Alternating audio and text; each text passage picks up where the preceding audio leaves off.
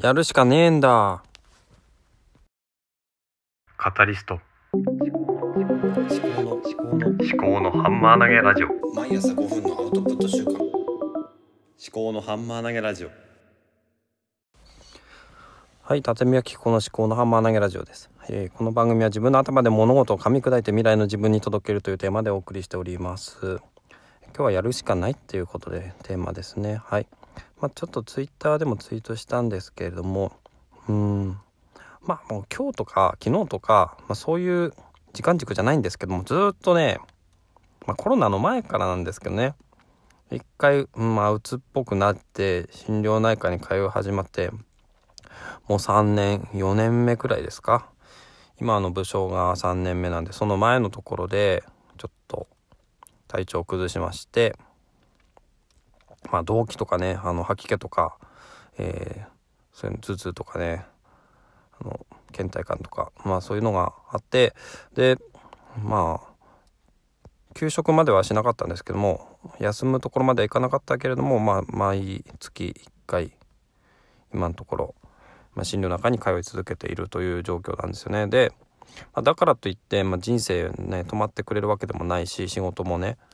毎日やってるわけですけどもで昨日はまあ一日休んで稲刈りをしたんですが、まあ、稲刈りをしててもねなんかねこうすがすがしさというのが全然なくてまたその、まあ、仕事だけじゃなくて、まあ、なんか家庭での不安とかなんかね、まあ、子育てとかのイライラとかそういうのがずっと積もり積もっているのかなって思うんですよね。だからなんかね、まあ、コロナもあるしなんかね子供たちもなんかずっと喧嘩ばっかりしてるし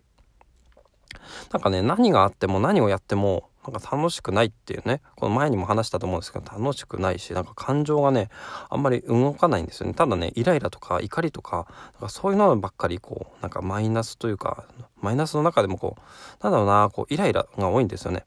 で悲しいとかっていうのもあんまり逆になくて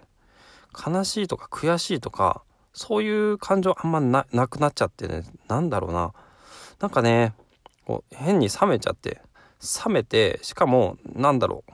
家族とかに対してこうイライラしてしまうと。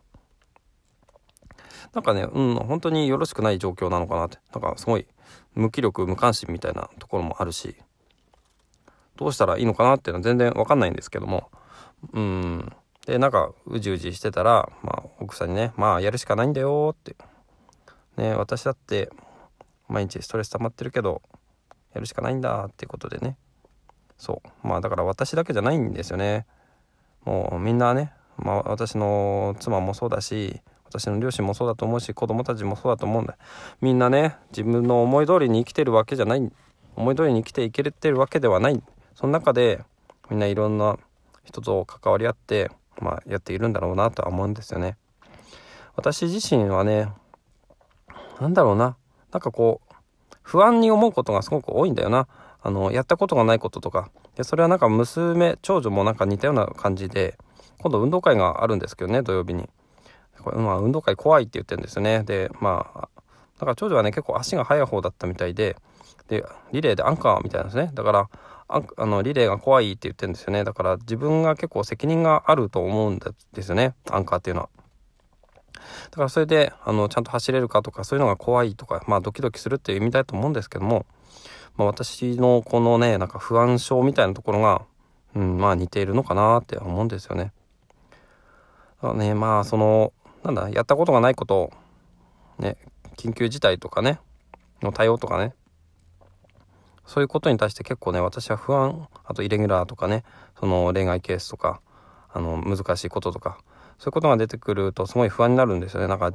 自分一人の力でなんかやんなきゃいけないって思ったりとかあと自分一人に責任が全てあるとかっていうふうに思い込んじゃってるところがあるような気がするんですね。だからそれで不安になってるのかなと思うんですよ。だからそこのもともとのその根本のところ、ま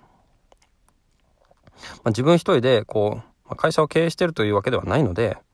そんなにね、うん、思い詰めなくてもいいんじゃないのかなとは思います。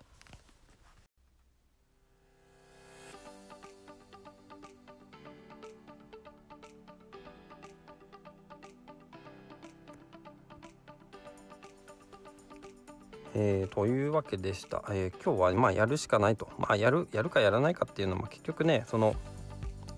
まあやらなきゃ何も進まないんだよなっていうところなんですね。まあなんだろうこの不安不安症っていうのが、まあ、すぐに、まあ、治るとか治んないとか、まあ、治治るわけでもないと思うんですよね。これは多分一生付き合っていかなきゃいけないと思うんですよね。ただ子育てもそうだしねその仕事でもそうだしあとはまあなんだ家庭と仕事以外の空間をなんか確保したいねっていう話を奥さんとしてなんですけども、まあ、現状今の時間の使い方だとなかなか難しいと思うんですね。だから本とかね漫画とかそういうのでこう漫画の中の世界に入るとかねそういうことでこう気を紛らわせて、まあ、私も昨日、まあ、キングダムをちょっとね夜な夜な読んでしまったんですけどうちの奥さんはちょっと TSUTAYA で「あの乙女物語」っていう漫画をね借りてきて読んでたんですけども、まあ、2人してね漫画それぞれ別の漫画を読んで。で漫画を読んでる時っていうのは結構楽しいなーって思うんですよね。だから、うん、なんだろうな。やっぱり自分で楽しいことをね作るしかない。そこに入っていくしかないんだと思うんですよね。仕事なんてねまあそんな楽しいわけないんであの淡々とこなすしかないんだよな。でダメだったらダメでまあしょうがない。命取られるわけじゃないんだから。そういうことでもうね仕事でねうちうち悩んでてもねしょうがないし子育てもねあの子供がね、まあ、ほっといてもね多分大きくなるんですよね。ただ大怪我とかねあの取り返しのつかない怪我とかしない程度に、まあ、喧嘩はさせといてもまあ問題ないのかなって思ったりもしますね。うん。まあそんなことですね。はい。ではまた。